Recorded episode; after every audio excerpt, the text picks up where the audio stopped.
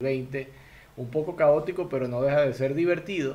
Hoy viernes es un día especial, por, sobre todo por el invitado. Ustedes me ven a mí y bueno, no es gran cosa, pero esta conversación innecesaria del día viernes, eh, por segunda vez invitada a, a conversar innecesariamente conmigo, y quiero presentarla de esta forma. Al llegar a un ambiente, es costumbre recurrente saludar a todo presente. Cuando anochece, oscuro está. Más que dama, una majestad. Tiene un nombre ardiente. Qué linda se ve sonriente. Es doctora y no cura. Desde hace rato perdió la cordura. Yo tengo vista de oso. Nunca veo borroso. Saludarla es un gozo. Bienvenida, señorita Sol Pozo. Ay, qué lindo. Hola, gracias. A todos los que están ahí. Qué hermosa poesía, la escribiste vos. Claro, la escribí. Yo todo lo tengo la como esa ese ego de que todo lo que material que salga lo escribo yo. Esté feo, esté bueno, corto, pero lo escribo yo. Hermoso, gracias. Me escribieron una poesía. Sí, después te paso el texto por, por, por, Instagram para que lo tengas ahí, entonces puedas decir en algún momento que te sientas triste o algo, tú dices, wow, hay una persona que me escribió esto. Y, y, y, y ¿Cómo has estado? ¿Qué tal has pasado estos días? Veo que estás como disfrazada de la tigresa del oriente. Está... ¿Sí conoces a la tigresa del oriente? Sí, la conozco, no le sigo mucho su carrera, pero la conozco. eh, pero a mí me... Nosotros en Argentina una, una conductora muy famosa que se llama Susana Jiménez, quizás la conoces, y ella es la diva del Animal Print. Entonces yo con este tapado me siento Susana. Susana Jiménez. Ah, ¿qué tal? Bueno, para los que, los que tienen la referencia clara, bueno, aquí tenemos Sol Pozo, slash Susana Jiménez. ¿Cuántos grados me mencionas que hay ahora mismo allá en Buenos Aires? ¿Cómo? ¿Cuántos grados hay ahora mismo en Buenos Aires de temperatura? Donde la, la tele estaba a 8 grados, pero por ahí la sensación térmica es menos, no sé. También, viste, según como uno lo va viviendo. Yo ahora estaba con mucho frío y no prendí calefacción, así que me puse el tapado. Y además amo este tapado y como no estoy pudiendo salir a la calle, dije, bueno, en alguna ocasión me la tengo que poner. Claro, voy a estar elegante para esta conversación innecesaria. Es viernes a la noche, tengo una conversación con Leo Cabaneiro, me tengo que vestir de acorde. Discúlpame a mí por lo informal entonces. Yo, estoy, yo que parezco que estoy en un calabozo acá eh, en todas las transmisiones, pero no, estoy, estoy bien. Aquí estamos a una temperatura bastante agradable en Guayaquil, gracias a Dios. Sí, vos me dijiste, ahí están en, en, en calor caribeño y nosotros acá en frío polar, pero bueno. Bueno, pero el, sí tenemos algo en común que es el encierro. Eh, el, el, encierro se va a radicalizar ahora más estos días en, en Argentina. Eh, ¿Y qué medidas vas a tomar para eso? ¿Vas a ir al supermercado y vas a comprar, no sé, un, un arsenal de latas de, de, atún para no salir? ¿Qué, ¿Qué va a hacer Sol Pozo en medio de esa encerrona?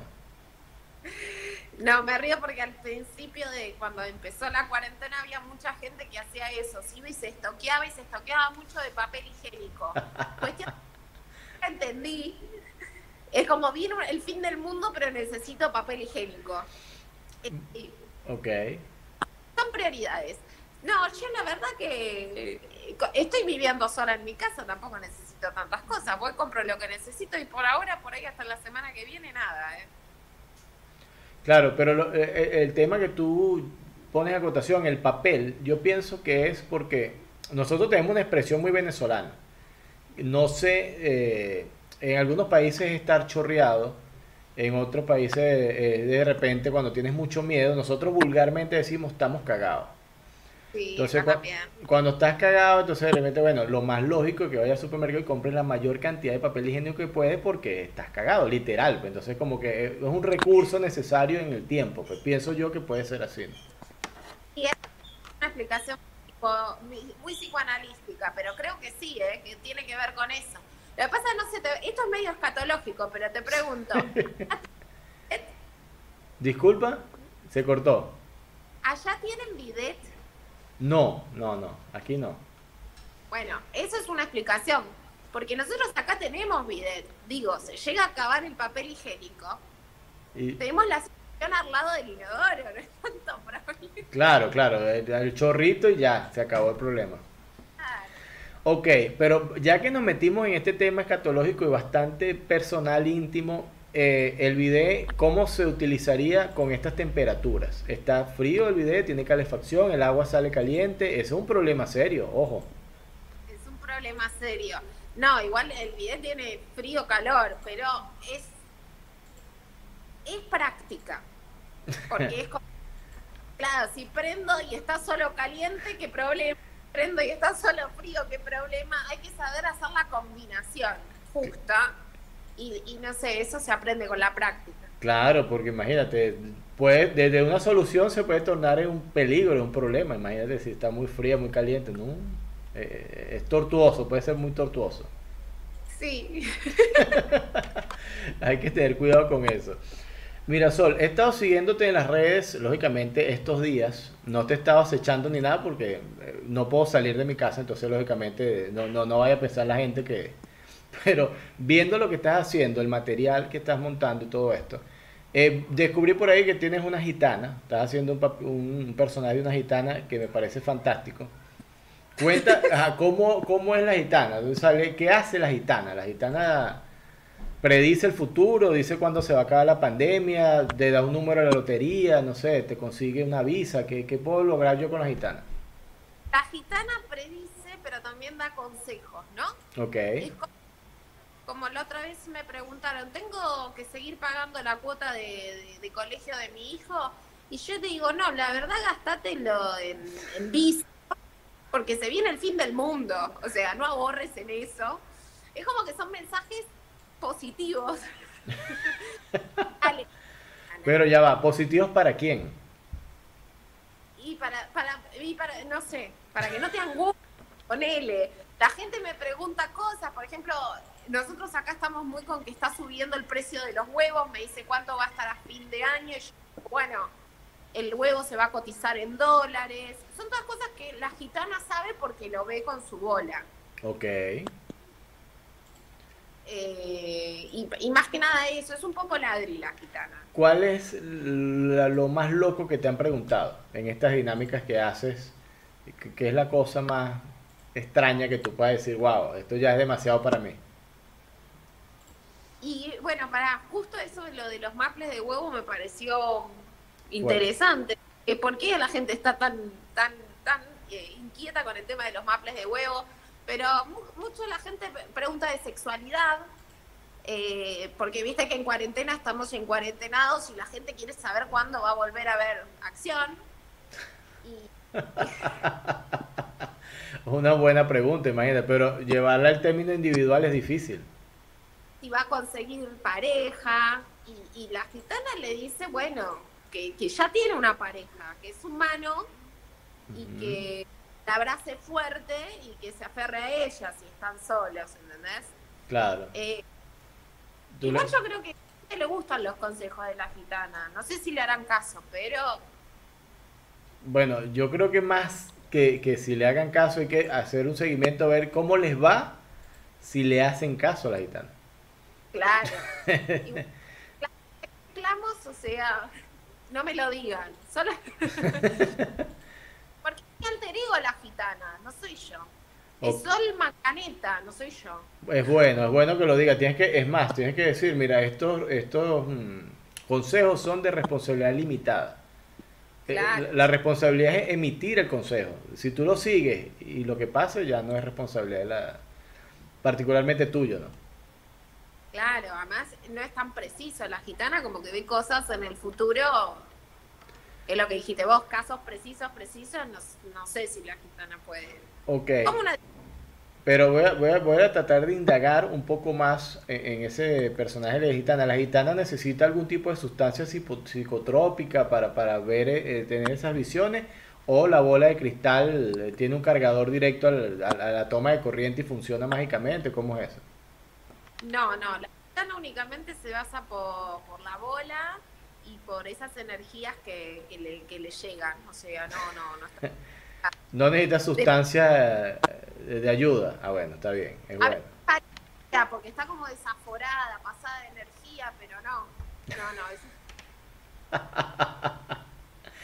Mira, eh, eh, en Venezuela tenemos un dicho que es cuando alguien se pasa, cuando alguien hace algo muy loco, que está fuera de los cabales o algo que, nadie esperaba, eh, la gente sale una expresión muy coloquial y dice, ¿qué bolas tienes tú?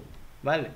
Entonces, la expresión inicialmente era como, ¿qué bolas tienes tú? Era las bolas, pero no los testículos, así como que, ¿qué, qué fuerte, ¿no? Pero ya la expresión es tan, tan, tan suprimida en el aire que es como que bolas, ¿qué bola tienes tú? Entonces, en este caso sería el caso de la gitana, pues. ¿Qué bola tiene la gitana? Pues que es la que le da la visión, ¿no? Claro, qué bola que tiene la gitana. Una sola tiene la gitana. Una sola. Y con esa superpoderosa. Y con esa superpoderosa. Viste que a veces uno es mejor que mucho. Bueno, es verdad. Y uno es mejor que nada también. Claro, tal cual. Mira, Sol, eh, este fin de semana tienes un evento también, tienes mañana, mañana sábado, vas a estar en vivo. ¿Qué vas a hacer ahí? ¿Qué le ofreces a la gente que mañana se conecte a, tu transmisión? Sí, mañana vamos a hacer un evento tipo Zoom, va, tipo Zoom no, vía Zoom, para todos los que se incorporar. Eh, bueno, la idea es que la pasemos bien. O sea, básicamente yo recién acabo de postear algo así que, dice, bueno, estamos en cuarentenados, no nos podemos abrazar desde, desde lo físico, estamos como a veces medio bajón, acá hace frío. Bueno, mutemos un poco la energía. El único fin de este Zoom es que mutemos un poco la energía y nos divirtamos. La diferencia con hacerlo vía red por ahí es que en el Zoom, si vos querés participar, podés participar también digo, también le digo a la gente, si quiere estar en el Zoom y no quiere mostrar la cara, también puede hacerlo, porque acá no se le obliga a nadie. Pero bueno, estaría bueno para así interactuamos. Y por ejemplo, va a ir la gitana también, y a la gitana le podés preguntar directamente. Eh, vamos a jugar, voy a hacer un poquito de monólogo de humor nuevo que tengo. Así que va a estar lindo, los invito a todos los que quieran venir. ¿A qué hora es mañana, sábado? Hora de Argentina. Hora de Argentina es el sábado a las 23. porque a la tarde programa de radio. Así oh. que termino el programa de radio y después viene eh, el Zoom. Claro, ese, ese programa de radio es, radio local, ¿no? Va, va a una transmisión de una, de, una emisora local, ¿no? Tengo entendido. Por internet. Por internet, ok. Ajá, pero a las 23 horas es 11 de la noche. Vas a estar mañana a 11 de la noche, hora de Argentina. Mañana 11 de la noche, horario argentino, y la radio la pueden escuchar si estás en Latinoamérica también. Eh, es de 6 a 8 en horario argentino y es por internet. Oh. Muchos seguidores que son eh, uruguayos, chilenos, eh, mexicanos, pueden incorporarse. Porque es lo que hablábamos la otra vez, esto es lo bueno de la virtualidad, nos están viendo interjurisdiccionalmente. Claro, y lo acaba de decir en términos jurídicos, ¿no? Eh, es cierto, porque pese a que estamos encerrados, hemos tenido la oportunidad de conectarnos como nunca. Como nunca se hubiese podido hacer porque en el fragor de todo el mundo estar ocupado haciendo sus cosas, de repente este tipo de espacios, de tomarse el tiempo, de conversar con alguien, de conocerse, de hacer este tipo de conexiones con gente que está muy lejos, no hubiese sido muy necesario porque todos en, trajines diarios del, devenir, ese, hubiese nos dado un lado, hubiese sido muy esporádico. Sí, y además estamos como llegando a niveles que por ahí nosotros eh, no nos imaginábamos. Eh, a mí me pasó que también hago, si me contratan y hago eventos virtuales, la otra vez hice uno que era un grupo de amigos que se reúnen todos los sábados vía Zoom y todos los sábados plantean una nueva actividad. En ese sábado y les hice stand-up. Y después otra chica que hizo un cumpleaños, que eran como 20 personas que no se conocían, muchos entre ellos, y yo animé, digamos, la fiesta. Y también nos pusimos a bailar y nos pusimos a, hacer chistes. Y vos decís, qué loco, porque uno pensaría de antes de la pandemia, decís, qué ridículo, estamos cada uno en una pantallita bailando desde tu casa y, se genera como una energía re linda. Nos arreglamos. Claro, lo único que se puede dejar de un lado de repente es el baño. Si no te bañas, te arreglas, el olor no te lo va a sentir, sentir nadie, pero te vas a ver bien, ¿no? Pero te vas a ver bien. De hecho, me puse el tapón y me voy a tirar perfume y después dije, ¿para qué? es un ahorro, es un ahorro, ¿para qué lo vas a malgastar? dije, no, no. claro, es verdad. Pero sí, sí ha sido toda una dinámica y, y, tú dijiste algo muy importante, que es el hecho de que el tiempo que hemos pasado por esto nadie se lo esperaba. Todo el mundo pensaba que esto iba a ser cuestión de dos semanas, 15 días, mira aquí, y después regresamos y no pasó nada. Y ya, ya estamos en, terminando junio, ya se nos va medio año. Sí, pero además es como que también dicen cuando, cuando salgamos de esto vamos a tener que tener una nueva adaptación también de convivencia. Y, nosotros que somos latinos es como que tenemos muchos costumbrismos que, tienen que ver con el contacto físico, con el estar juntos. Y va a ser difícil esta nueva adaptación, digamos, que ya la estamos transitando ahora, pero que se va a, perpetuar, digamos, más que salgamos a la calle a trabajar Claro. Por ejemplo, tú saludas a alguien que no conoces. A ti te presentan a alguien. Mira, Sol, eh, te presento a fulano de tal. ¿Eres de esas personas que de una vez inmediatamente vas y das un beso en la mejilla al, conocer a, a, presentarte un desconocido? Sí, nosotros acá en Argentina básicamente sí hacemos eso todo. De hecho, tenemos esta cultura de que tomamos mate y, y el mate se comparte. Sí, cierto todo esto de la pandemia, eh, antes de que entremos en cuarentena, iba a trabajar y empecé a pensar, desde que me el auto hasta que llego al piso de, de, donde trabajo, ¿cuántas personas beso? Porque me encuentro el estacionamiento y nos damos un beso, al guardia de seguridad y nos damos un beso. Somos personas trabajando y nos besamos los 20, porque así es la idiosincrasia argentina, digamos. Y es como decís, wow, es un montón. Claro, si, si no haces la salvedad de lo que estamos hablando previo, cualquiera puede pensar que lo que acabas de escribir es una, una pequeña escena de promiscuidad. Ya, no, pero... Y es más, acá es más, eh, es como que la gente que no da beso y no abraza, como decís, vos sos resfrío. Le reclamas. Eh, mismo, no sé, ustedes cuando salen de un show, la gente viene, te abraza, te besa, obviamente no nos conocemos, pero, pero es así que nace. Claro, claro, sí, es verdad. No, pero sí es muy latino eso, de, estarse abrazando, de estar, mira, en esto. Eh, yo pasé una pena una vez con una canadiense que conocí y una señora y en medio de, una actividad que se estaba haciendo, yo voy la, le voy a dar un abrazo, pues, y la ve, y la señora echa para atrás y se quita y, me esquivó y pues, ya va. Y entonces le digo, no, pero no, no, no, a mí no me abraza así nadie, me dice. Y besos menos, yo solamente beso a mi esposo, dice, nadie, usted no me puede tocar. Y yo, wow, yo, qué pena, una, una cosa, fue una pena terrible. Para nosotros es súper, súper raro, pero sí, el resto del mundo, mira, yo te cuento algo, yo mi familia, eh, yo soy descendiente de italianos y tengo familia en Italia. Y viste que la idea, y uno tiene la idea de que los tanos son muy abrazones, o sea, que son de dar besos, todo. Eh, bueno, no, cuando llegamos nos dimos un beso, pero nosotros cuando llegamos a la casa de alguien nos damos un beso, cuando nos vamos nos damos un beso. Cuando le quise ir a saludar me dijo, no, pero si nos vamos a volver a ver. Es como cuando te al cuando te vas. Exacto. no. es verdad. Así como que ya, ya me diste uno, cuando, cuando te vayas, cuando te regreses, ahí sí, ya. Si no... Te doy un venís de lejos. Y ahora cuando te volvés te doy un beso, pero en el medio no. Y nosotros no, no somos así. Claro, claro. Imagínate ese proceso. Y, pero bueno, es, es, cuestión de costumbre. Ya por lo menos ahora con la cuestión de la mascarilla a mí me cuesta mucho es que salgo a la calle y tengo que usar la mascarilla. Y algo que me tiene frustrado es que yo como mucho chicle.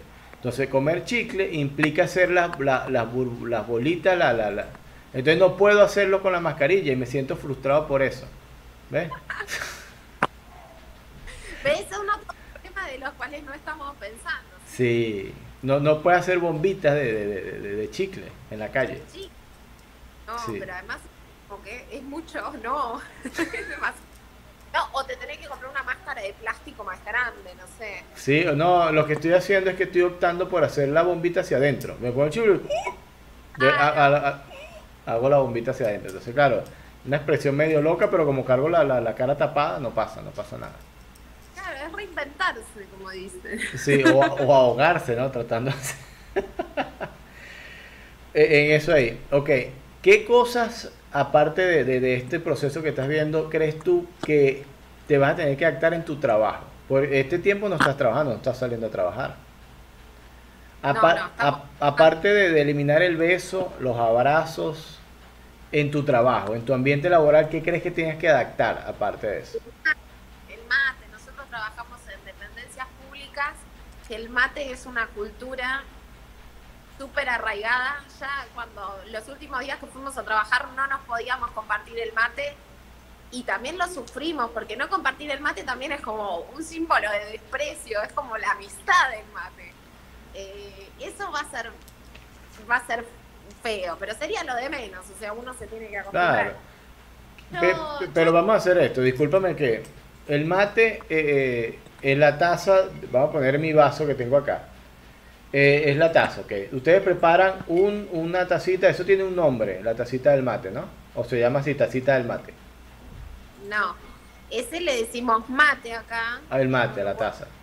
Dicen porongo. Porongo. Porongo es otra cosa también. No sé si ustedes le quiere decir otra cosa. No, no, ok, pero vamos a decir el porongo, ok. El porongo. preparas el mate con tu agua, con tu hierro, tu cosa, y, y tiene como una especie de pajilla, un como un, nosotros decimos pitillo. Bombilla. Una bombilla, bombilla, ok, tiene la bombilla. Esa, es al pico de la bombilla se pegan todos.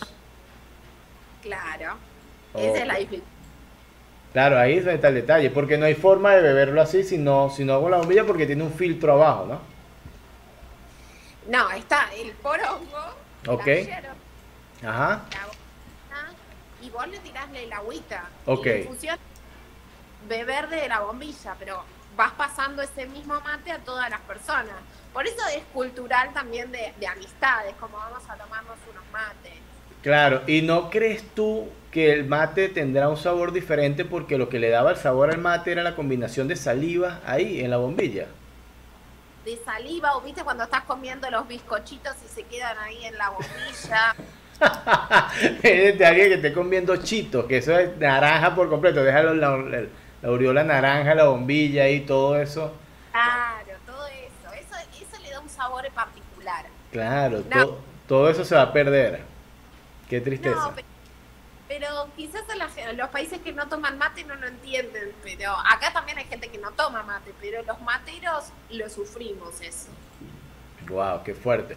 Acá eh, eh, la cerveza es muy grande. La cerveza es de, medio litro para arriba y cervezas de litro y medio, una cosa así. Y se tiene la costumbre, o se tenía, yo no creo que ahora mismo nadie a su sano juicio lo esté haciendo acá en Ecuador, es que destapan una cerveza y con un vaso pequeño, un pequeñito vaso, sirven y entonces van repartiendo eh, el mismo vaso, la gente va tomando y recargan el vaso y, y continúa. Eso a mí me pareció súper loco, súper loco de que yo llegué acá y, me parecía extrañísimo y yo llegaba a un lugar y, siempre era mal visto porque yo decía, no, a mí me dan mi botella. No, pero si la cerveza tiene litro y medio, no importa. Me dan mi botella de litro y medio, un litro, lo que sea. Y esa es mi botella, esta es mi cerveza. Y a esta vaina le pego el pico yo nada más. Aquí nadie toma conmigo. Pero es una costumbre, eh, todo es cuestión de, de, adaptación, de costumbre. Porque nosotros en Venezuela tenemos una, una, cerveza que es pequeñita, que es de 200 ml. Entonces, Tú tomas tu, botella y esa es tu cerveza. Tienes nadie más, tú no la compartes, eso es tuyo. Tu vasito. exacto. Entonces llegar a un sitio, 20 extraños, y empezar a compartir el mismo vaso, no. Yo digo, no, yo prefiero mi, botella. Y entonces ahora eh, el tiempo nos ha dado la razón. Y entonces cada quien tiene que beber eh, eh, individualmente. Tiene que tomarse el litro. nosotros acá grande, pero ponemos un vaso cada uno. En el mejor de los casos, si no también se comparte el vaso. Yo particularmente nunca fui asqueroso, nunca, nunca me generó nada. Claro. Pero hay un montón de gente que sí, mi hermana es, tu postura, no, no te comparte vaso ni que la maten. Claro, claro, es cuestión de costumbre, de, de, la forma como uno ve las cosas también. Bueno, pero a veces eso también va a ser triste. Es, un, caso de amistad, no vamos a compartir.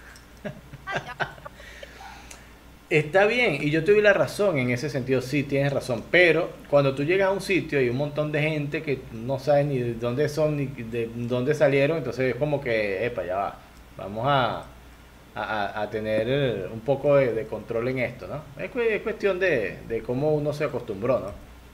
Y sobre, claro, y sobre todo si tú estás pagando la cerveza, ahí la cuestión es más complicada, ¿entiendes? Porque claro, Claro, no. Porque tú sabes que en todos lados donde tú llegas a tomar, no sé si, si pasa uno va a una fiesta, el que más bebe, el que más baila, el que más disfruta, es el que menos colabora con, la plata, ¿no? Eso, es ley universal, eso en todas partes así. Tú ves a alguien destrozándose, irrumbiándose, este carajo eh, está coleado y no está poniendo ni medio en esta fiesta, por eso se la está gozando. Sí, pero bueno, para mí la solución que viene a traer ahora es que están haciendo envases más individuales y es como, ya es individual, no te voy a compartir. O sea, cada uno se tiene que conseguir lo suyo y, listo. Eh, y más sanitario también, es verdad. Pero mira, no me había puesto a pensar que en eso también va a ser cambiado. Todo eso. Asumo que vos me decías lo del trabajo. Nosotros eh, trabajamos en una oficina uno atrás del otro asumo que nos van a separar un poco más, al menos durante este tiempo.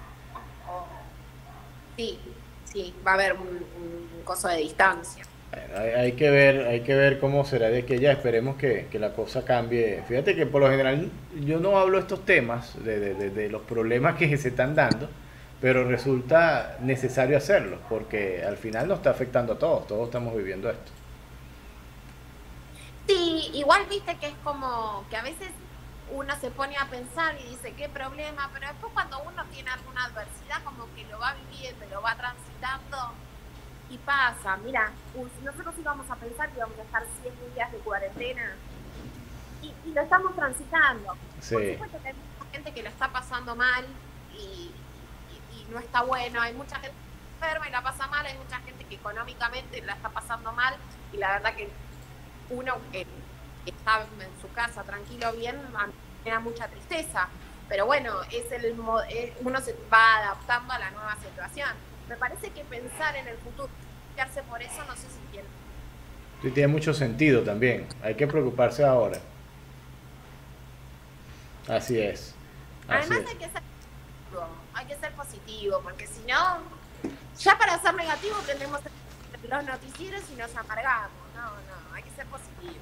Así es, mira, tú sabes que hay un refrán que dice que a mal tiempo buena cara. Exacto. Ahí... Ajá, dime. Nosotros somos comediantes. Creo que, nuestra que, eso profesa la comedia justamente. Que era lo que hablábamos en el momento esto, que no quiere que no estemos, no estemos transitando dolores. O sea, lo estamos volviendo, mutando y, ese es el concepto de resiliencia. Claro. Aceptamos un problema y lo, y lo mutamos en otra cosa. Sí, pero aquí falta la otra variable dentro de la comedia que es el tiempo. Necesitamos que esto pase para poder utilizar esto, porque ahora mismo es muy duro hacer chistes de lo que está pasando, porque hay gente que está muriendo, hay gente que está mal. Entonces, si uno se pone en ese plan, y te lo juro, que se me han ocurrido un montón de chistes y escrito chistes sobre lo que está pasando, pero no me atrevo a decirlos, ni a escribirlos, ni nada, ni públicamente, pues no los voy a compartir en redes, no voy a decirlo en ningún lado, porque más que gracioso puede ser ofensivo para alguien que, que, que, la esté pasando mal, ¿no? Que ahora está transitando esa angustia, sí, está muy... Y además es como, a ver, no sé qué está pasando... Eh, Ecuador, pero acá es como son muchos días y la variable no es solamente enfermarse, sino, también hay mucha gente que no está pudiendo trabajar y, el clima de desesperación es como muy grande y hay que ser bastante respetuoso. Creo que hoy en día se puede, se puede hacer reír, que eso es lo que estaba planteando mañana con el show de Zoom, o sea, pasémosla bien y olvidémonos un poquito. Claro, claro sea por una hora salgamos de esa burbuja de todos los problemas que tenemos. Así es. Mira, hay un refrán. Yo te voy a dar la, la- la premisa de un refrán y tú lo terminas, ¿sí? Vamos a ver, tú eres refranera, utilizas refranes comúnmente. Sí. Sí, como cuál, como cuál, dime uno a ver. Yo soy medio, acá se usa mucho el tango, entonces tiro como medio refranes de tango, de frases de tango que me, que, que- que- que- que me gustan. Eh, no sé, hay un tango que, que se llama Mano a Mano, que, que habla de una chica que sale con un tipo que tiene plata y, y dice que siempre me gusta utilizar este término de que el bacán que te acamale tenga pesos duraderos. Ya, repíteme lo que no te escuché bien, disculpa. Y que no lo vas a entender porque tiene frase media... Ok, pero dímelo. Pero, pero es rico, es rico. Ok. Bacán que tía Camale tenga pesos duraderos. Ok, ahora explícalo, porque no tengo idea de qué me dijiste. El, el, el, el, señor que canta el tango le está cantando a una chica que se fue con un señor que tiene plata. Ok, Todo un poquito resentido. ok. Y le dice, bueno, que el bacán, bacán quiere decir una persona que tenga plata, que Perfecto. te, que te mantenga, tenga pesos duraderos. O sea, como que te pueda mantener por siempre, porque si no después, ¿qué va a pasar? Mira, eso más que es una amenaza, es eh, bueno, es como una advertencia. Mira, que ojalá no se le acabe la plata, pues si se le acaba la plata vas a regresar con el rabo entre las piernas. patas, que esa es otra, otra, otra frase, ¿no? Claro, Bueno, medio del chavo del 8, vuelve el, el perro arrepentido. arrepentido, sí. Entonces que ese capítulo a mí me encantaba porque ese, ese, eh, creo que la primera vez que yo escuché ese refrán eh, y esa, esas líneas del Chavo del Ocho era que era la fiesta de la posada, de la fiesta de la vecindad, ¿no? Y entonces el Chavo va a recitar una, una poesía o una cuestión, ¿no? Entonces vuelve el perro arrepentido con sus patas, no sé qué, con su cabeza encorvada y con la pata, la, la cola entre las patas. Entonces ya hasta ahí, ¿no? Vuelve el perro arrepentido. Yo, no, pues, son 88 veces que la vez y bueno, ya. Eso, eh, eso está grabado en el imaginario y en la cabeza de todo el que vio eso. Una cosa imposible de olvidar. Y el chavo como que todos lo vimos. Todos, todos. Y, y es una cosa que tú la ves y la recuerdas y vuelve a dar risa de igual manera. Y vuelve a dar risa, tal cual. Es increíble. Esa es la manera que se logró una comedia perpetua, digamos. Sí, sí. Mira, hay un, hay un refrán que dice, escoba nueva, Barre bien. barre bien, barre bien, ok. Eso es así como que todo santo, santo nuevo, cuando hay santo nuevo, Los milagros se cumplen, ¿no? no, algo así. no. Hay, ese refrán dice, cuando hay santo nuevo, los viejos no hacen milagro. Ah, ese no lo tenía. Sí, ese, ese es típico por cuando hay algo nuevo en el ambiente, un- una pare- los viejos ya quedan olvidados, pues los santos viejos ya no hacen milagros. Se puede aplicar para una pareja, se puede aplicar para un trabajo, bueno, para cualquier cosa nueva que una renovación.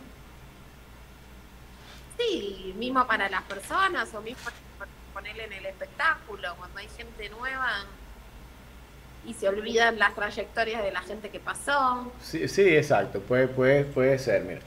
La culebra se mata, Ah, me estás matando, esto no lo pero para eso es muy modismo. A ver, la culebra se mata, ajá, se mata. La culebra o la serpiente se mata. no, Esto, no lo eh, tengo. esto más que un refrán es lógica eh, básica de, de- de zoológico, ¿no? Eh, o, o de safari. La culebra se mata por la cabeza. O la serpiente se mata por la cabeza. Sí, Ok. Eh, lo- lógica pura, ¿no? Lógica elemental. pero ¿qué quiere decir? Cuando tú dices, mira, la culebra se mata por la cabeza, eh, eh, cuando uno lo utiliza en, el- eh, en una expresión, es por ejemplo, tú escuchaste que alguien eh, hizo un mal comentario tuyo. Es como que te digan, Sol, yo creo que fulano pensó o dijo que tú tal cosa. Entonces tú dices, mira, ¿quién dijo qué? Ok, tú sabes que la culebra se mata por la cabeza. Yo voy a llamar a fulano que me diga él mismo eso que está diciendo por ahí o voy a buscas al responsable directo del, del problema, directamente. Entonces ahí, ahí resuelves el problema. Entonces la culebra se mata por la cabeza. Claro, yo lo pensé en una situación de poder, por ejemplo. ¿Cómo? ¿Cuál?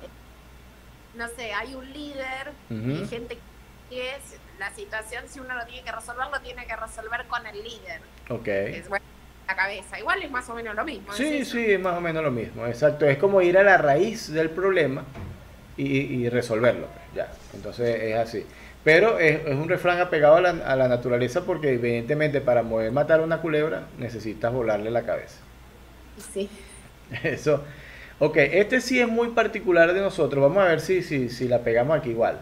Alguien que no hace una cosa ni la otra. Ni lava. Yo creo que aquí no la vas a pegar. Yo estoy poniendo en apuro.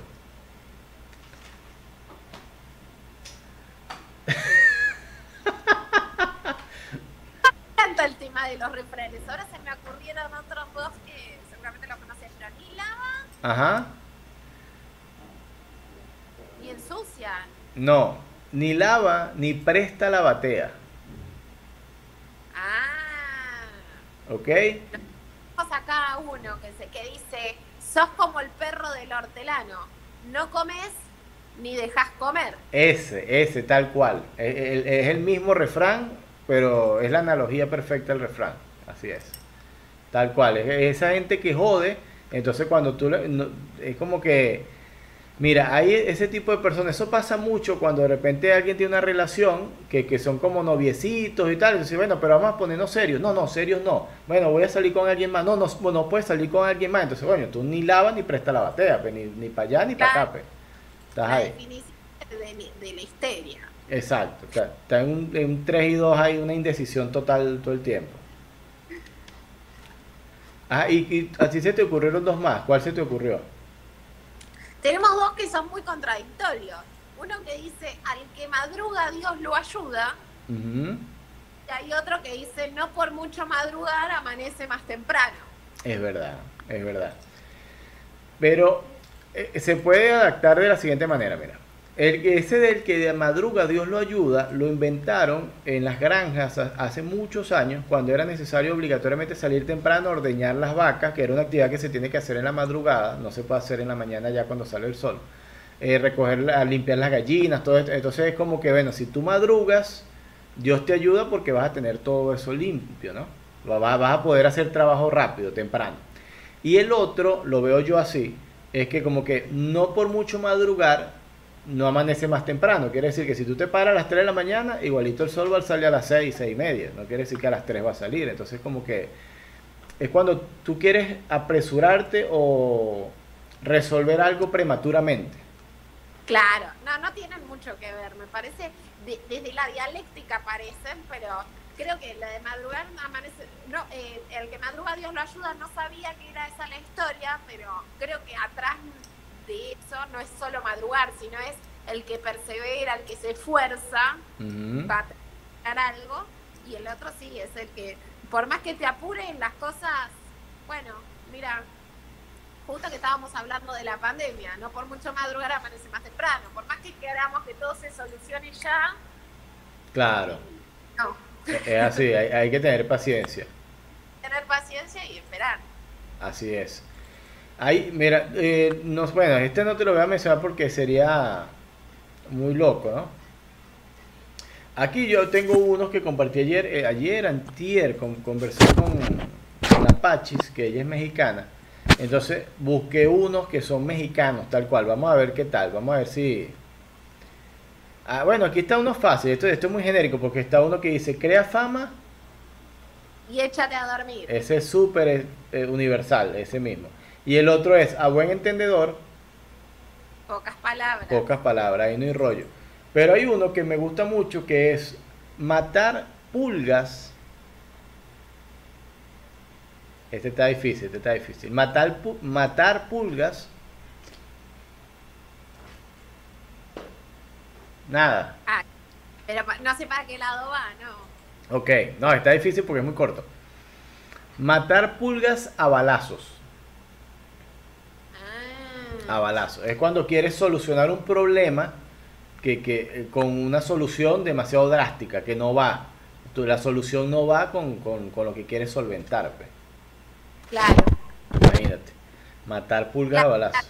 Ah, que estás utilizando un, un método diferente al, al, al problema, para solucionarlo al problema que, que tenés. Sí, totalmente fuera, fuera de foco.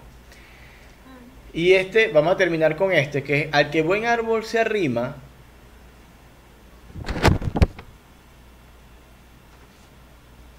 Algo de sus frutos, No. ¿no? Al que buen árbol se arrima, buena sombra lo cobija. ¿Ok? Ese es haciendo referencia a que si te acercas a un buen mentor, a buenas personas, lógicamente deberías de tener buen resultado porque son reflejo de ello, ¿no? Sí, claro. Bueno, claro, yo pensé que venía por el lado de los frutos, es como si, si, si te acercás a gente buena vas a tener buenos frutos. Exacto, va, va, va. Cosecharás tu siembra, es otro que se utiliza acá. Sí, hay y otro, te, te llega otro a la mente? Y justo hablaste del árbol, me acordé de uno que dice, árbol que crece torcido, jamás su tronco endereza. Sí, ese, ese es típico de las abuelitas. Es el típico de las abuelitas. Ese no, Burro más que patada. no falla, ese no falla. Ese y eh, hay uno que lo utilizan mucho las maestras, que es el de ah, el de guerra avisada no mata soldado. Y si lo mata es por descuidado. Ese Ah. El que avisa no traiciona sería. Ah, sí, lo usan allá. El que avisa no traiciona. Ah, ¿qué tal? Ese es la misma forma, el mismo, pero dándole el giro, ¿no? Sí, más cortito. Está bueno. No, está muy bueno. ¿Cómo, ¿Tú has aplicado ese alguna vez? Eh, eh, y viene y ese eh, viene como, como una amenaza, porque está ideal para... decir, es medio como turbio. Eh, sí. sí. El que avisa no traiciona y el silencio es salud, para mí son dos muy importantes. ¿eh? Claro, en medio de una discusión, en una discusión fuerte, tú tiras eso y, y porque es un, es un momento de reflexión, pero con amenaza. Claro, yo te dije, yo te dije que iba a pasar esto y el que avisa no traiciona. Y vos la bardeaste. Y ya, listo. Ya por mal. Ay, no hay más nada que discutir, en verdad que sí. Está bueno ese. Ese, ese es un, un refrán con, con amenaza. El que avisa no traiciona. Este está genial. Es, es más, lo voy a anotar, ¿viste? Anótalo, anótalo. Es medio Scarface. Sí, está padrino. bueno.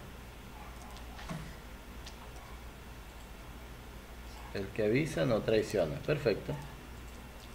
A- a- Este me, me recuerda a uno del llano que dicen que maña vieja no es resabio. Pero no sé qué quiere decir maña. Maña, una maña es una costumbre mala. Sí. Una mala Ah, costumbre. Exacto, una mala Ya. costumbre. Entonces, eh, cuando tú dices, te refieres a alguien como mañoso, no, esa persona es mañosa. Entonces, que Sí. tiene, tiene mucha maña, tiene muchas malas costumbres. Entonces, cuando te dice maña vieja, o sea, mala costumbre vieja, no es resabio. No quiere decir que tú no quieras hacer algo, es que no estás acostumbrado a hacerlo. Ah, ¿En como serio? que podés Sí, por ejemplo, no sé, gente que, que está acostumbrada a llegar a un sitio y no saludar. Por ejemplo, lo que conversamos de los saludos. Llega y no saluda. Pero ya esa mala costumbre él la tiene ya de toda la vida. Entonces uno dice como que, bueno, maña vieja o mala costumbre vieja no es resabio. Pero ya no es que no lo haga por mal, sino que ya no, no está acostumbrado a eso. Ah, ahí entendí. Sí, eh, ese es Acá la maña también se usa, pero mañoso es más como un capricho que tenés o, o algún no, o un toque. Sos obsesivo en algo. Ah, ok. Ponerme a limpiar todo el tiempo mi casa, poner. Esa es la maña. Claro. Ah, eh, otra cosa, ahí, ahí entra una pregunta importante. Cuando tú te pones a limpiar, tú dices, bueno, voy a limpiar mi casa, que es como una especie de ritual para todo el mundo, su espacio, limpiarlo. ¿Qué música escuchas cuando te pones a limpiar? Y a mí me gusta mucho la música latina, me gusta la cumbia, eh, me gusta la cumbia argentina, pero también me gusta la música latina, la salsa, yo voy más por ese lado. Y entonces estás gritando como una loca mientras estás echando trapo por todos lados y bailando y todo así, ¿no? Es que creo que la música hace que todo sea mucho más amigable y más cuando uno pone música bien activa, que, que eso para mí también es cuando uno a veces está medio triste y decir, bueno, me pongo a escuchar un poco de cumbia, a mí me, me, me cambia, me levanta. Te activa, claro. Bueno, es un buen antidepresivo. Por supuesto, por supuesto que sí.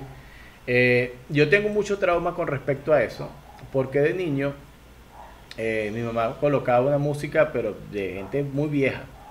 Eh, los, en los 80 se escuchó mucho en Venezuela José Luis Perales, Roberto Carlos, eh, Leo Dan, José José. Entonces esa era la música de limpiar de mi mamá. Entonces eso era terrible porque entonces yo de niño como que no tenía escape, no tenía escapatoria. Entonces tenía que escuchar a todos estos señores cantando esa música. Además mi mamá gritando, intentando cantar esa música. Entonces eso era como que sábado y domingo fijo todo, era terrible. Entonces yo Vamos a limpiar sin música. Es un trauma infantil, ¿no? Con, con José Luis Perales. Sabes que para mí José Luis Perales también es una conexión con la infancia, pero positiva. Porque me gustaba mi papá. Y es como eh, uno estaba en edad, en edad de Edipo y era como le gusta a mi papá, a mí también me gusta. No soy fan de Perales. No lo cuentes. Ah, ah, ah, bueno, está bien. Pero no, a mí no me gusta, a mí no me gusta. Pero está bien, sí. Es que es la misma década, pues, de este, esa década de los 80 fue esa música, era lo que se escuchaba. Sí, somos contemporáneos. Sí, uno lo que hacía era, en, en mi caso, aparte de tener que escucharla, yo era el control remoto. Porque vaya y cámbiame el cassette, dele la vuelta al cassette. Entonces tenía que ir al reproductor, darle la vuelta al cassette, o con, el, con el, la, pluma, uno agarrar el cassette y eh, rebobinar el cassette. No sé si tú lo llegaste a hacer. Esas cosas que los centenian nunca van a tener el gusto de hacer. Cierto, o con el dedito, uno con el dedito ahí rebobinando el que hace, eran las funciones básicas del niño, pues uno está ahí para eso. Sí, eso, eso es un lindo tema para hablar en monólogos de humor. Sí, viéndolo así, mira, voy a, voy a apuntar eso. Me están saliendo buenas ideas, ¿ves? Eh, bueno, nos están saliendo en conjunto, vamos a... Claro. Ese niño de los 80. De los 80, ok. Yo hablo mucho de eso, ¿viste? De, de mi infancia en los 80, de mi material. Ah, mira. Sí, sobre, sobre todo el hecho de que recuerdo desde que nací. Yo recuerdo el día de mi nacimiento. Qué fuerte. Sí, es muy fuerte, porque imaginar, conocer a una persona es difícil conocerla por dentro al momento que estás saliendo de ella más difícil todavía. Entonces... Los psicólogos dicen que en realidad todos lo recordamos. bueno, pero imagínate, es un momento muy feo, muy fuerte, muy feo. Entonces, tengo... Sí, tengo todos esos traumas y bueno, eh, me, me afecta mucho eso en realidad.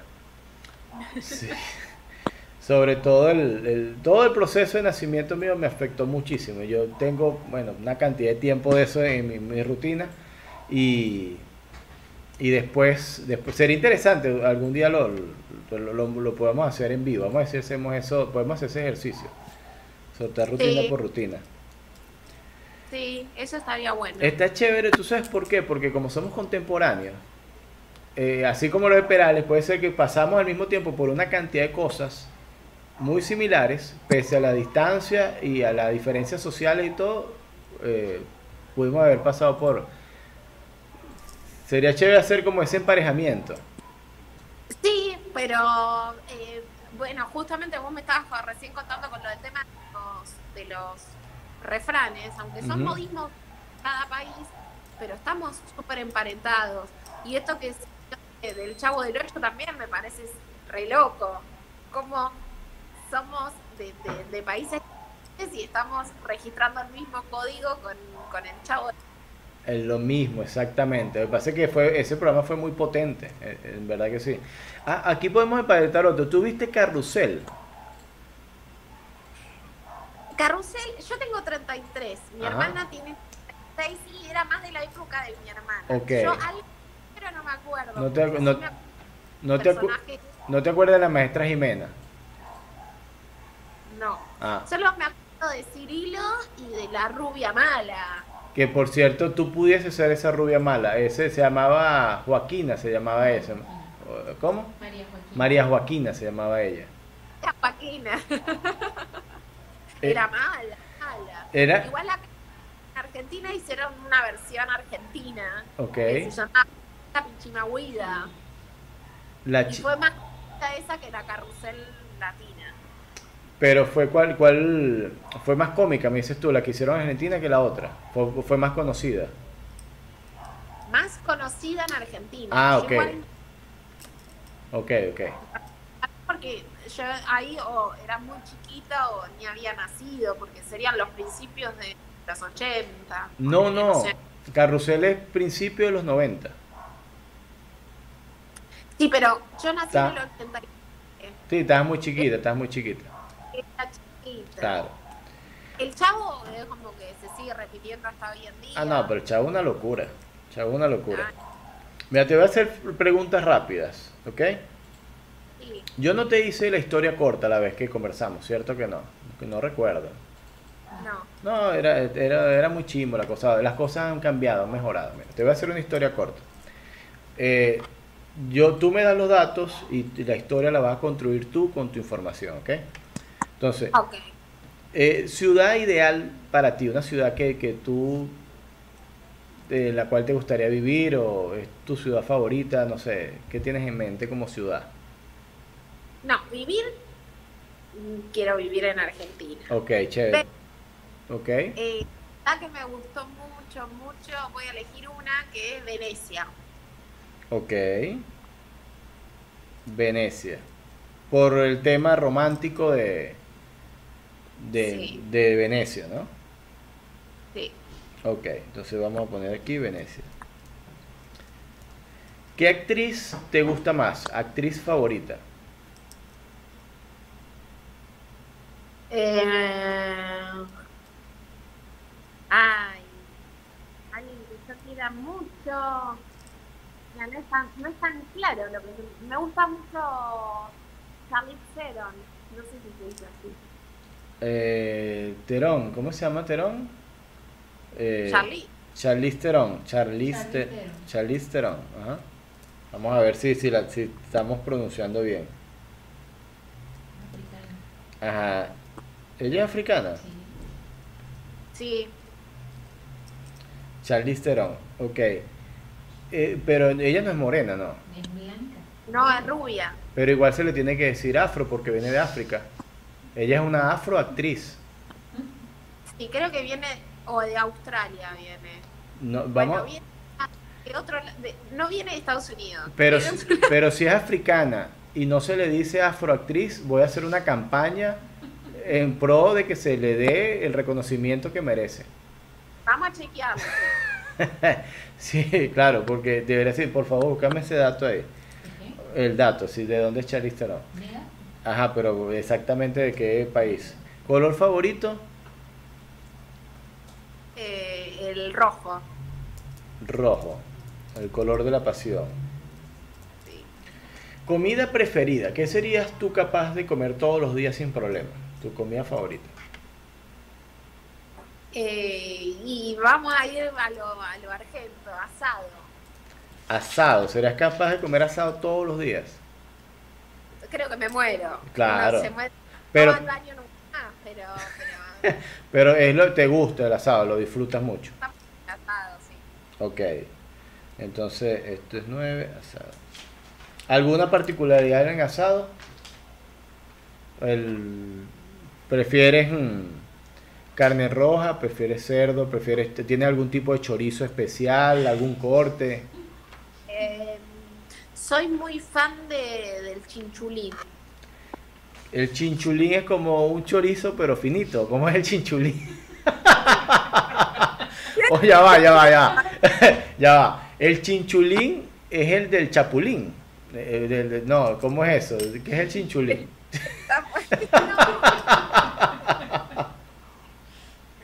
El chinchulín es algo muy asqueroso, es el intestino eh, delgado de la vaca. Ok. El relleno, ¿no? Claro. Ah. Relleno de la, la vaca. Claro, pero eh, nosotros en Venezuela lo llamamos chinchurria. Ah, bueno. Chinchurria, pero chinchulín suena así como muy tierno, ¿verdad? parece, no sé, como que es como que el, es la cosita del chapulín, el chinchulín, pues, así como que, no sé, como... ¿Sabes? Dale, cuando veo que hay alguien que está enojado, le digo, estás chinchulín, y ahí es como que, que sacas una sonrisa. Está chinchulín, que, que gracioso. Está bien. Cantante preferido. Eh, lo que pasa que es muy, eh, por ahí muy nacional, mi cantante favorito, te puedo decir de cantante preferido. No hay problema. Eh, pongamos Gilda, porque yo soy muy fan de Gilda, no sé si la conoces. Childa. Es la Selena argentina. En serio, voy a anotarlo para buscar.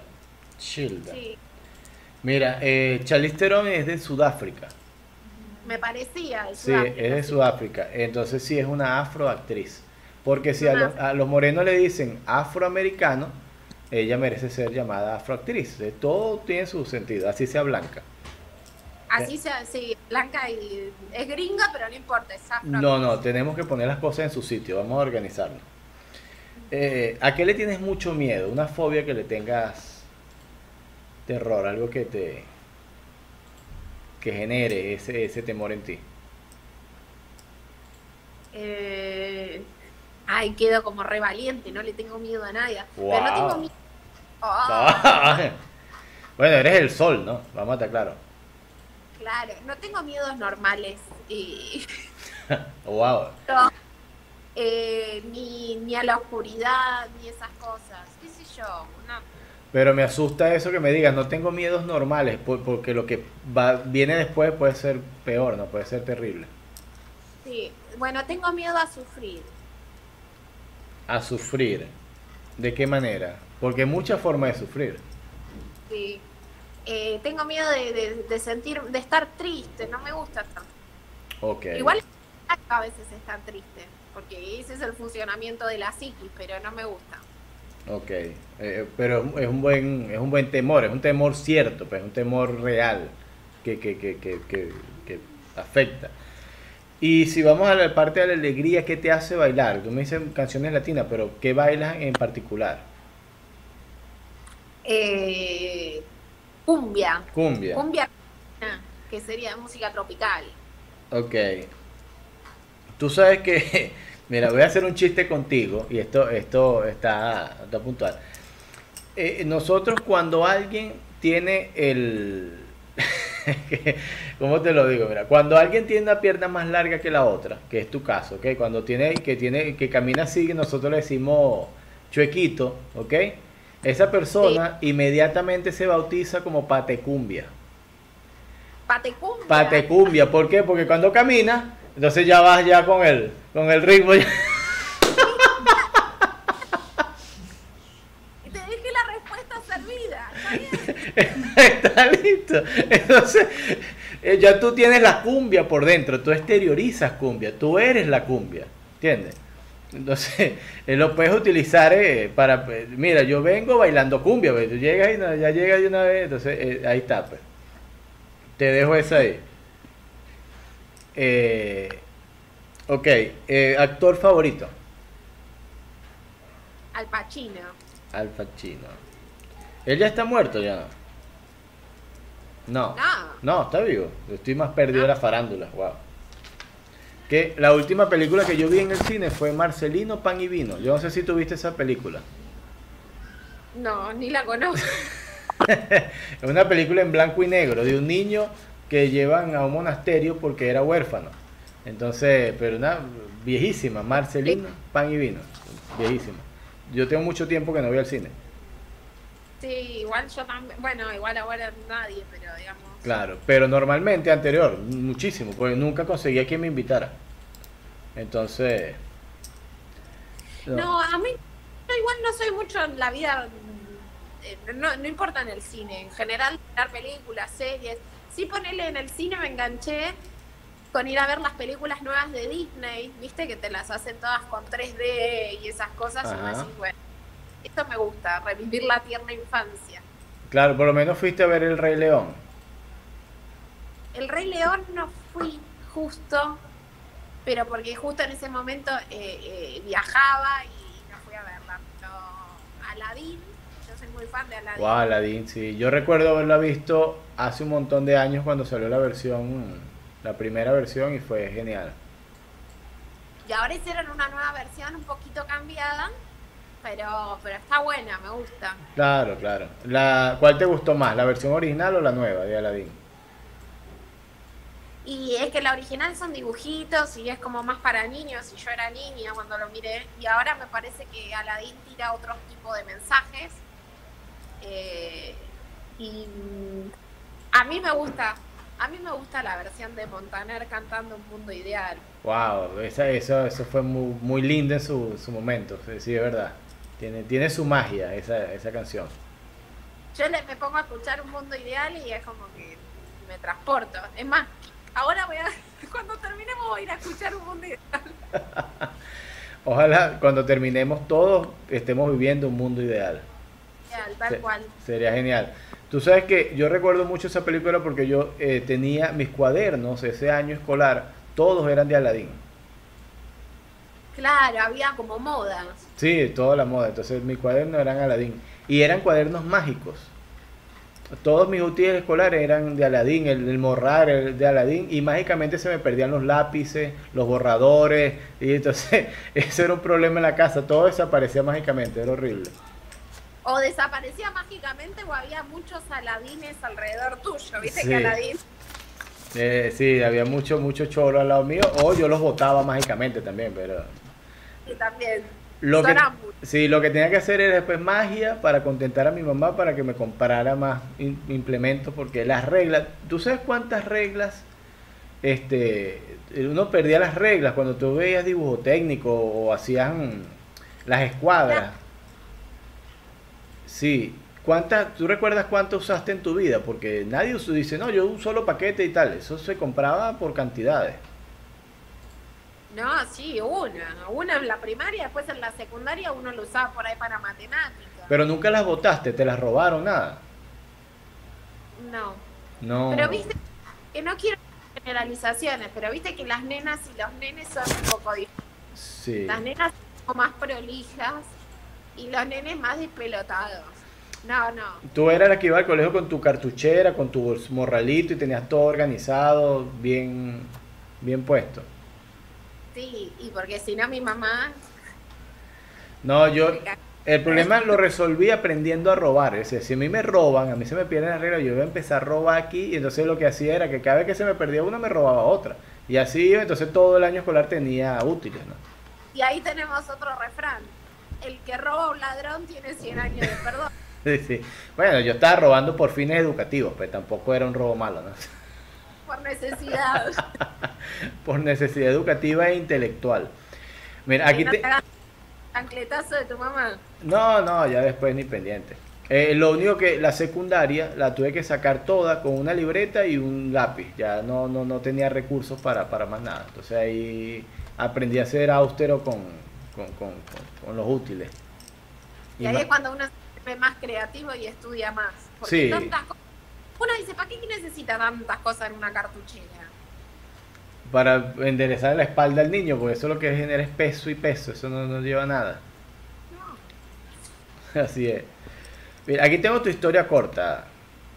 A ver, Ok. Ella es Sol Pozo y quisiera ser como Charlize Theron. Va caminando. Ah, bueno, aquí se me, me- me faltó algo. ¿Tú prefieres playa o montaña? Playa. Playa, ok. Entonces, repito. Ella es Sol Pozo y quisiera ser como Charlize Theron. Un día muy soleado va caminando por la playa de la ciudad de Venecia. llega, de repente en esta caminata, le llega a la mente la canción de Childa y, com- Ay. y comienza a bailar cumbia. De repente se aparece en la escena Al Pacino, Al Pacino, ¿no? todo vestido de rojo. Lo- la invita a comer asado y le ofrece una muy rica chinchulina. o un rico chinchulín, ok. Después de esa hermosa cena romántica, justo en el momento más cercano entre los dos, despierta y descubre que estaba sufriendo una terrible escena de tristeza y de, esa, de sosiego, ahí en medio de la noche. Estabas soñando y terminaste triste. Y termine triste. Sí, es muy Y triste. Puede pasar. Esta historia es muy triste. Es que solamente en un sueño Venecia tiene playa y, y comer churrina es romántico. Eh, Porque comer no es romántico.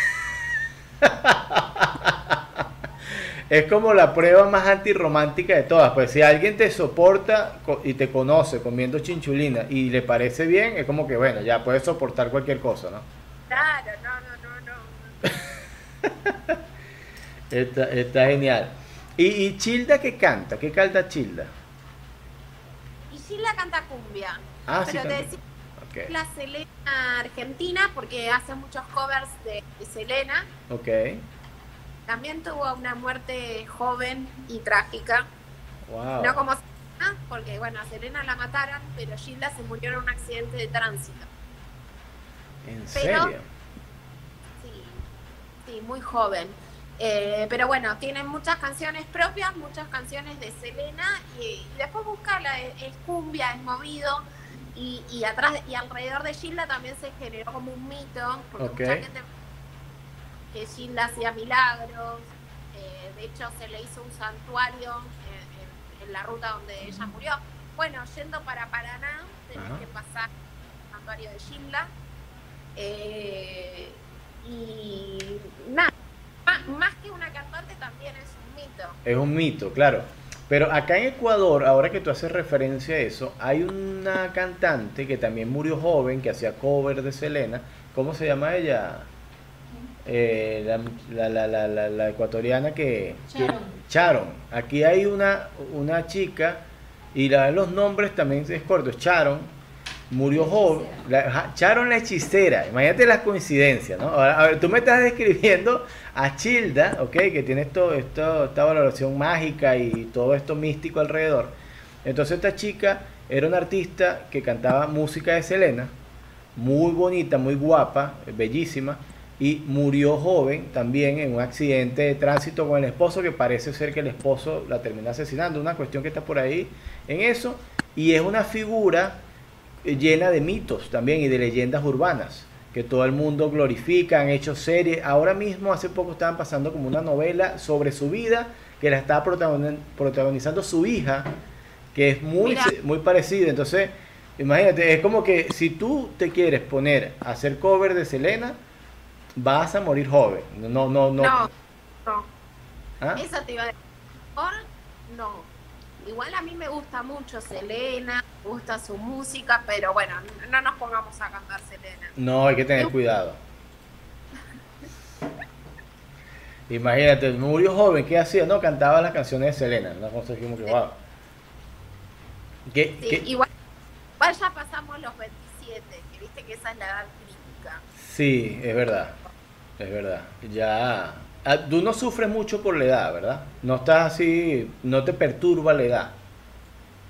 ¿O sí? La no. Eh, Yo tuve dos etapas. Cuando era más joven, o sea, cuando estaba por cumplir 30, estaba medio como fastidiosa. Pero después de cumplido los 30, me chupo, no, no, me, no me importa. Estás tranquilita, ok, está bien. Eso, eso es bueno. Tú no estás como, mi hija está desesperada por cumplir años, ella tiene nueve. Entonces ella como que cada año es como que soy más grande, quiero más, quiero más. Y yo dije, cálmate, cálmate que después eso, eh, esa energía no va a ser así.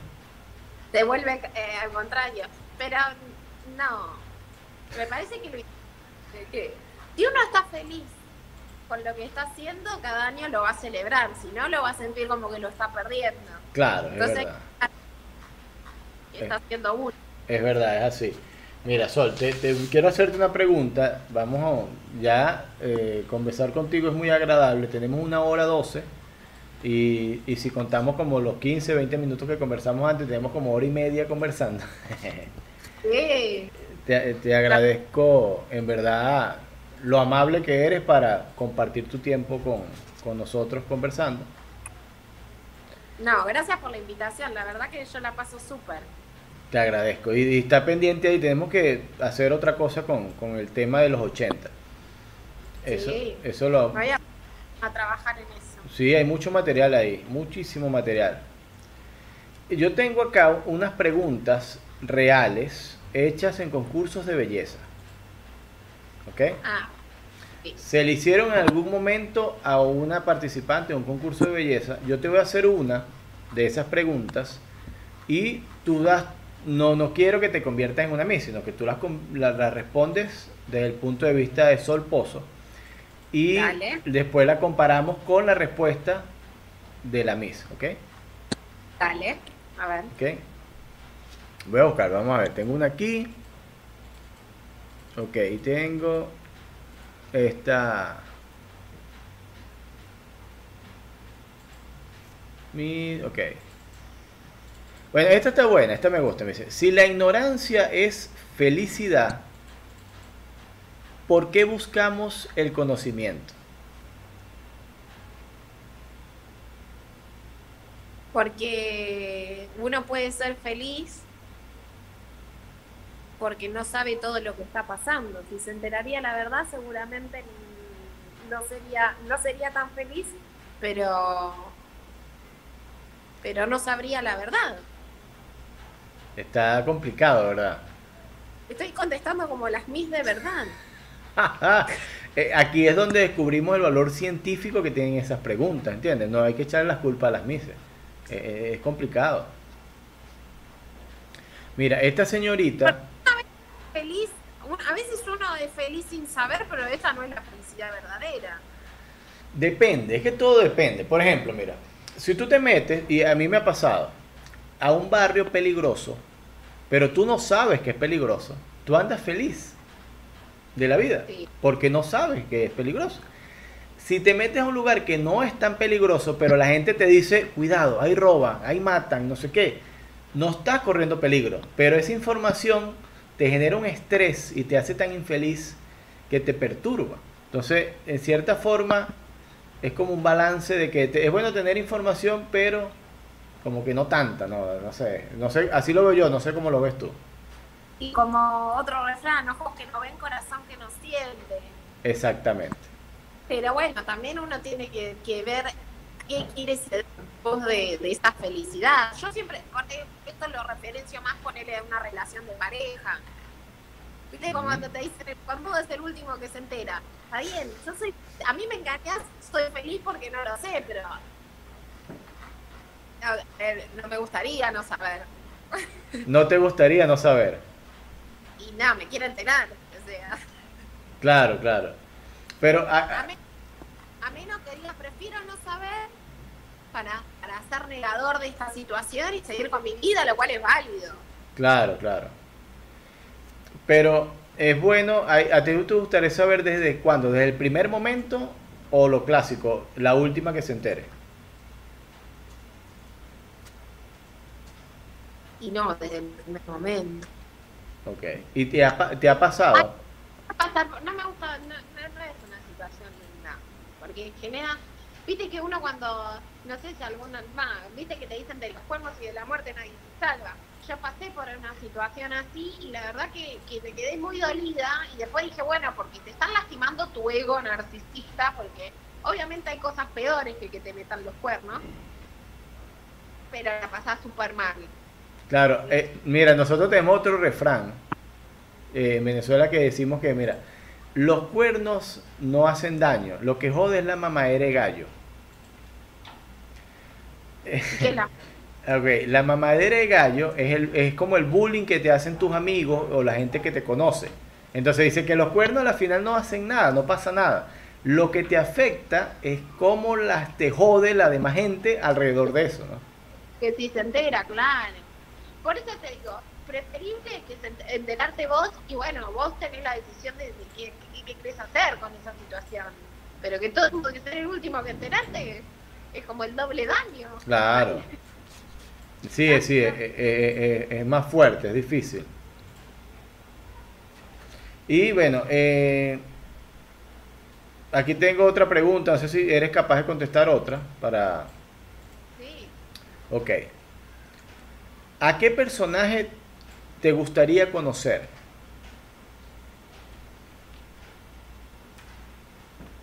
¿Sabes que son pre- preguntas que yo las tenía claras y ahora como que no se me ocurren? Te agarré fuera de base. Quizás, quizás hoy en día de muerto me gustaría conocer al Che Guevara, no sé, quisiera encontrármelo y ver como, como riqueza histórica me parece que está bueno. Eh, algún otro prócer, a ver, un prócer argentino, San Martín, también estaría bueno. Ok. ¿Y qué le preguntarías? Es que para mí, ponele lo que te estoy diciendo, ponele, me encuentro a- al Che Guevara, me gustaría saber en su, en su contexto histórico cómo vivió la historia, porque supongo que renacería en ese momento, en el momento que él vivió, ¿no? En el- Claro. en el- Como con, con- con los conocimientos y todo de su momento, de su época. claro, que me cuente lo que pasó. Y ponele San Martín, que fue nuestro liberador, también contame lo que pasó. Bueno, ¿Cómo- pero- cómo- Tú, tú lo que no quieres es leer. Tú quieres que te echen el, el- el que te cuenten de, de primera mano y no leer, ¿no? Eso es- te quiero ahorrar la lectura. Sí, pero ahora otro refrán. Ok. Si le ganan los que ganan, quiere decir que hay otra historia. Entonces es como decir, la historia está escrita por alguien. Claro, claro. Yo quiero saber de, de esa persona, qué vivió esa persona. No sé, ahora se me ocurre, yo soy, también amo a Marilyn. Me gustaría saber cómo era realmente Marilyn. Uno la veía glamorosa, eh, bella, y yo quisiera saber qué sentía Marilyn. Claro, claro. ¿Qué, qué pasaba por... que pasó por un montón de cosas, en verdad que sí, terribles y buenas y malas, ¿no? Como todo. Esa pregunta se le hicieron a una misa, dice, ¿qué personaje te gustaría conocer? Y la respuesta textual de la señorita fue, definitivamente me gustaría conocer a Lady, Lady D, ¿ok? Aquí, hasta aquí todo está bien. A ella le hubiese gustado conocer a Lady D. Pero después dice, afortunadamente ya murió. Eh,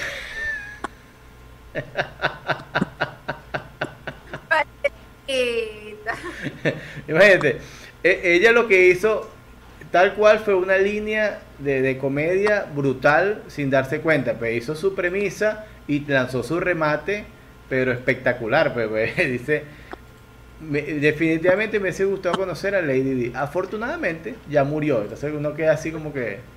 Este, eso fue señorita Mónica Caicedo.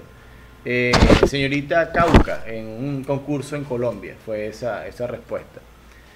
Pero conveniendo que los, que los concursos de Misses, Misses, viste que ahora están un poco, ya se están dejando de lado. Sí.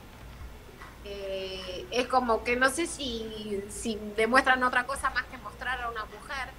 Pero digo, también, si la estamos mostrando físicamente, ¿para qué le estamos haciendo esta clase de preguntas? No sé Eh. cuál cuál criterio seleccionamos a la Miss Universo.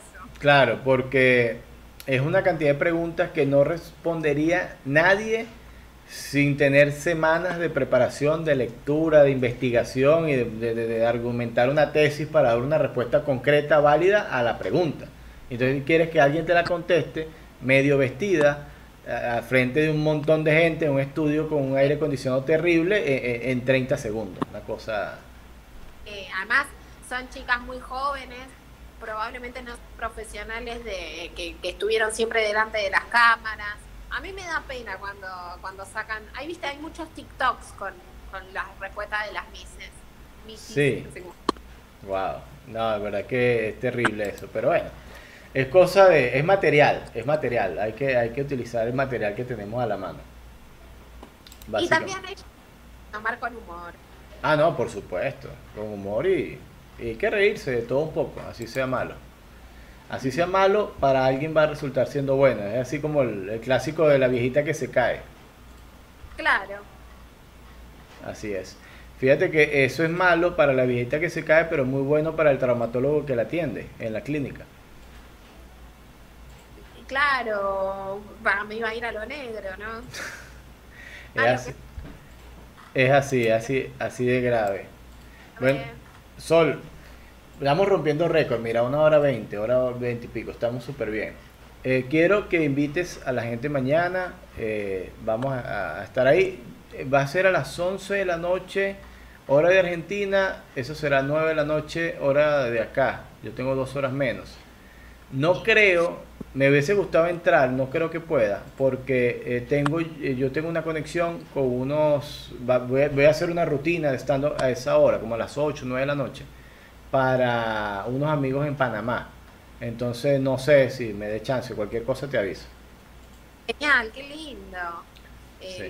lo esta- ¿Dónde lo haces? ¿Por, por, Es- por va- sí, vamos a estar por Zoom igual, por Zoom. Ah, por Zoom. Ajá.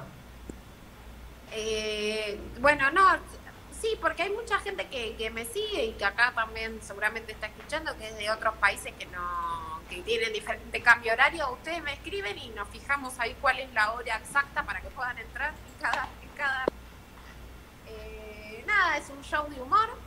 Eh, quizás viene la gitana, probablemente. Va a haber eh, mi rutina de monólogo, eh, alguna moraleja, alguna interacción con el público, si el público quiere. Y nada, el espíritu es pasarla lindo. Y nos olvidemos un poquito de, de las cosas malas, aunque sea por una horita el sábado. Y mañana vas, vas a tener el mismo aspecto de la Tigresa del Oriente, ¿no? O mañana viene remaster- remasterizada.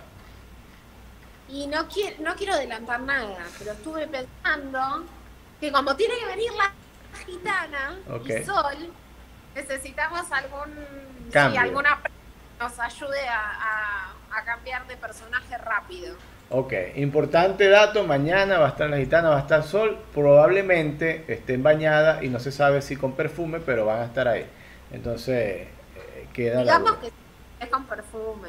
Claro, lo puedes decir, igual nadie, nadie lo va a comprobar, entonces no hay Nadie problema. Sol, un abrazo en verdad, estoy feliz de haber conversado contigo el día de hoy. Eh, súper agradable, súper re bien, que dice usted, re bien la, la conversación, estoy contento. Gracias, Leo, gracias por haberme invitado. Yo también la pasé re lindo, se me pasó re rápido. Viste que pasamos tanto tiempo ni me di cuenta. Sí, así es. Así que te agradezco todo, estamos conversando y que estés muy bien. Esto fue una conversación innecesaria más